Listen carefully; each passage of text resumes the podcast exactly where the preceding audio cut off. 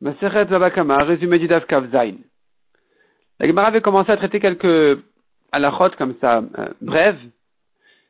Et la Gemara continue ici. Un homme qui est tombé du toit. Un homme qui tombait du toit, et il est tombé sur, un, taureau est venu, il l'a attrapé sur ses cornes. Il a encorné comme ça, il l'a tué. Est-ce qu'il faut payer le kofer C'est un taureau mouad. Est-ce qu'il faut payer le kofer, oui ou non? Ça dépend du lagmara de la marloquette, à savoir, quel est le prix à payer dans le kofer Le prix du mazik ou du nizak Le prix du mort ou du propriétaire du taureau Si tu dis le prix du mort, il n'a aucune valeur quand il est en train de tomber, il va mourir. Si tu dis le prix du mazik, le propriétaire du taureau, ici il faudrait le payer aussi. La Gemara dit encore, un homme qui tombe du toit sur une femme, il doit payer les quatre choses, mais pas la honte, parce qu'il n'a pas eu l'intention de lui faire honte. Donc il devra payer les quatre autres choses qui sont le dommage, la guérison, le chômage et la douleur. Si c'est Sayevama, et que le hiboum a été fait comme ça en tombant du toit, pas volontairement, il est tombé sur sa yevama et les rapports ont été faits automatiquement, il ne l'a pas acquise, c'est pas un hiboum. Un homme qui tombe du toit avec un vent qui n'est pas ordinaire, il est endommagé, il a fait honte, il n'est rien que pour le dommage, pas pour le reste des quatre autres choses, parce qu'il n'a pas eu du tout l'intention d'endommager. Si par contre c'était un vent ordinaire, et qu'il a endommagé et il a fait honte, il devra tout payer sauf la honte parce qu'il n'a pas eu l'intention d'endommager. Cette fois-ci, on va quand même l'accuser pour les autres choses. La douleur, le chômage, il devra payer parce que c'était un vent ordinaire, il s'est négligé quand même. Seule la honte, il ne doit pas payer, sauf si vraiment il s'est retourné sur la personne en bas, où là, il a fait ici un acte d'endommager avec intention. Là, il devra payer même la honte, malgré qu'il n'a pas eu l'intention de faire honte, il faudra la payer. C'est-à-dire que quelqu'un qui a eu l'intention d'endommager doit payer la honte même s'il ne pensait pas faire honte. L'Egmara dit encore celui qui pose une braise sur le corps de quelqu'un, il est mort, il n'est pas tour, parce qu'il aurait dû la retirer. S'il pose une braise sur le manteau, un habit, un vêtement de quelqu'un et ça s'est brûlé, il est chayav. Il est chayav parce que l'autre n'a pas dit, l'autre qui n'a pas retiré la braise, il s'est dit, bah tant pis, il, veut brûler mon, il veut brûler mes, habits, il a qu'à les, les brûler, puis il les payera ensuite. L'agma dit ensuite, si il a posé une braise sur un esclave, il n'est pas tout parce qu'il aurait dû la retirer. L'esclave ou son, ou son maître. Mais s'il a posé la braise sur un taureau, il est chayav parce que c'est comme sur un habit où celui qui a déchiré un habit, l'habit de son ami, il est chayav même si l'autre lui a permis de le faire. Il pourra lui dire, je t'ai permis de brûler, ça ne veut pas dire que tu étais pas tour tu brûles et tu, et tu payes. Tu déchires et tu payes. Donc il est khayab. Et avec ça, on a terminé le deuxième pérec et on commence le troisième pérec de la Maseret. Un homme qui a posé une cruche, un obstacle, une cruche dans un réchute arabim. Donc on a terminé avec le deuxième pérec qui traitait chaîne et régel. Et on commence le troisième pérec qui traite les dégâts des obstacles. Donc un homme qui a posé sa cruche dans un domaine public, et passé quelqu'un d'autre, il a trébuché dessus, et il a cassé. Il n'est pas tour. Et si celui qui a trébuché a été endommagé par cette cruche-là, le propriétaire du tonneau doit dédommager, doit payer. La Gemara demande, tu me parles d'une cruche, et tu termines avec un, tonneau. De quoi il s'agit? La Gemara ramène encore deux autres Mishnayot. On voit aussi que la Mishnah commence par cruche, elle passe à tonneau, elle, commence par tonneau, elle passe à cruche. Donc on voit ici, en fait, la Gemara apprend de là, qu'au niveau du commerce, cruche et tonneau, c'est la même chose, c'est-à-dire, si quelqu'un promet, vend à son ami un tonneau et qu'il lui a donné ensuite une cruche, il pourra lui dire, ben oui, la cruche et le tonneau, c'est la même chose. Quand j'ai dit tonneau, ça veut dire cruche. Et donc l'acheteur ne pourra pas se plaindre. La Gemara explique dans quel cas précisément il s'agit.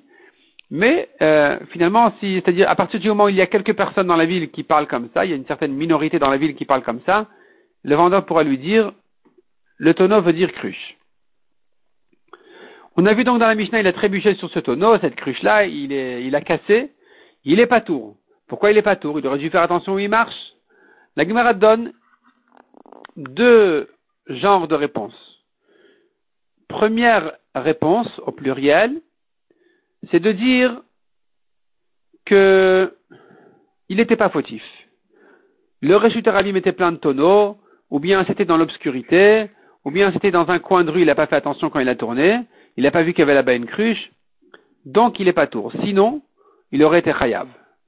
Deuxième type de réponse dit de toute façon, un homme est pas tout quand il a cassé en marchant dans un réchute arabim, même si c'est en plein jour, centre-rue, il n'y a pas un coin de rue, il avait, il aurait pu l'éviter, mais il n'a pas fait attention. Il avait la tête dans le téléphone, la tête en l'air, il est pas tour. Bien sûr, la tête dans le DAF, il est pas tour. Pourquoi? Parce que le a dit, les gens n'ont pas l'habitude de regarder, de surveiller où ils marchent. La ensuite ramène que Shmuel a tranché comme son avis qu'il est chayav, celui qui a trébuché. Il aurait huit dû faire attention, sauf si on était dans l'obscurité ou quoi. Et Rava aussi qui a dit qu'il est chayav, mais là-bas, il s'agissait d'un cas exceptionnel où vraiment il aurait dû faire attention parce que tous les gens avaient le droit de poser la balle crue, c'était à côté de, l'huile, une usine d'huile, et donc euh, c'était normal de poser la balle cruche là-bas, c'est sûr qu'il aurait dû faire attention, mais sinon peut-être qu'il aurait été pas tour. L'Egmara ouvre un nouveau sujet. Rav Riza a envoyé une sheila à Rav Nachman. Il lui dit, les Chachamim ont fixé un prix sur les hontes qu'un homme a fait à son ami. S'il a donné un coup de genou, il doit payer trois slaim. Un coup de pied, cinq. Un coup avec la, la selle de son âne, il doit payer treize.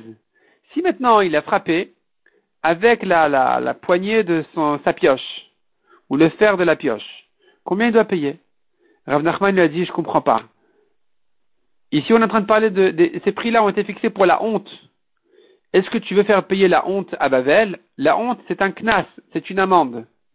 On ne peut pas payer à Bavel, on ne peut pas aller juger à Bavel des knasot, des amendes. pour, faire payer une amende, il faut un beddin smuchim, qui ont eu la smicha. Et ça ne se fait qu'en Eretz Israël. La vraie smicha ne se faisait qu'en Eretz Israël, elle n'existait plus à Bavel. Donc dis-moi exactement c'est quoi l'histoire? Et Rav lui a dit, voilà, l'histoire c'est comme ça. Ils étaient deux associés sur un puits, un puits d'eau, et l'accord était que chacun son jour va puiser de l'eau. Un est venu puiser dans le jour de son ami. Son ami est venu lui dire, lui faire la remarque, et l'autre n'a pas fait, attention à la remarque. Il continue à puiser de l'eau. Et alors il a frappé. Il a frappé avec cette anse-là de, de pioche. Rav Nachman lui a dit, mais si c'est comme ça, il aurait dû lui donner 100 coups. Il n'a rien à payer. Au contraire, il aurait dû lui donner 100 coups. Pourquoi? Parce qu'il est en train de perdre son eau. Qu'est-ce que tu vas dire? Il avait qu'à aller au Bedin? Non. On ne dit pas qu'il doit aller au Bedin quand il est en train de perdre. Et là, la Gemara nous ramène une grande marloquette entre la Moraïm. Un homme qui veut juger son propre cas, il dit voilà, je sais qu'il est en train de me voler. Est-ce que j'ai le droit de rentrer chez lui pour récupérer le vol ou pour encaisser une dette et ainsi de suite Ou bien il est obligé de passer par le Bedin alors, nous avons là-dessus une marloquette entre Rav Yehuda et Rav Nachman. Mais tout le monde est d'accord que s'il attend le Bedin, que si, quand il attend le Bedin, il risque de perdre, tout le monde est d'accord qu'il n'a pas à attendre le Bedin, il tranche tout de suite. Donc ici, dans ce cas-là, où il est en train finalement de puiser toute son eau, alors il va perdre. Celui qui, devait, qui avait le droit à l'eau ce jour-là, il est en train de perdre son eau, il va rester sans eau. Qu'est-ce qu'il va dire? Il va aller au Bedin, il va le rembourser C'est une perte des fois qui est irrécupérable même parce que j'ai pas besoin d'argent, j'ai besoin de l'eau. Et donc, comme il est en train de perdre ici, il a le droit de le frapper, de ne pas passer par le bedin selon tout le monde. Même celui qui dit qu'en général on est obligé de passer par le bedin, eh bien, il sera d'accord ici qu'il ne passe pas par le bedin, il le frappe même pour récupérer son eau. La dans le DAF suivant va euh, se prolonger sur cette marloquette là, à savoir est-ce qu'un homme peut se juger à lui tout seul, quand bien sûr il est convaincu qu'il a raison, et qu'il n'y a pas de sheila ici dans, le, dans la halacha. C'est-à-dire il sait que voilà, un tel m'a volé, un tel m'a emprunté de l'argent, il ne me paye pas. Est-ce qu'il peut se débrouiller tout seul ou il est obligé de passer par le Beddin quand c'est pas urgent comme on a dit? Et donc cette marloquette là sera euh, développée dans le DAF suivant, Mesrat Hashem.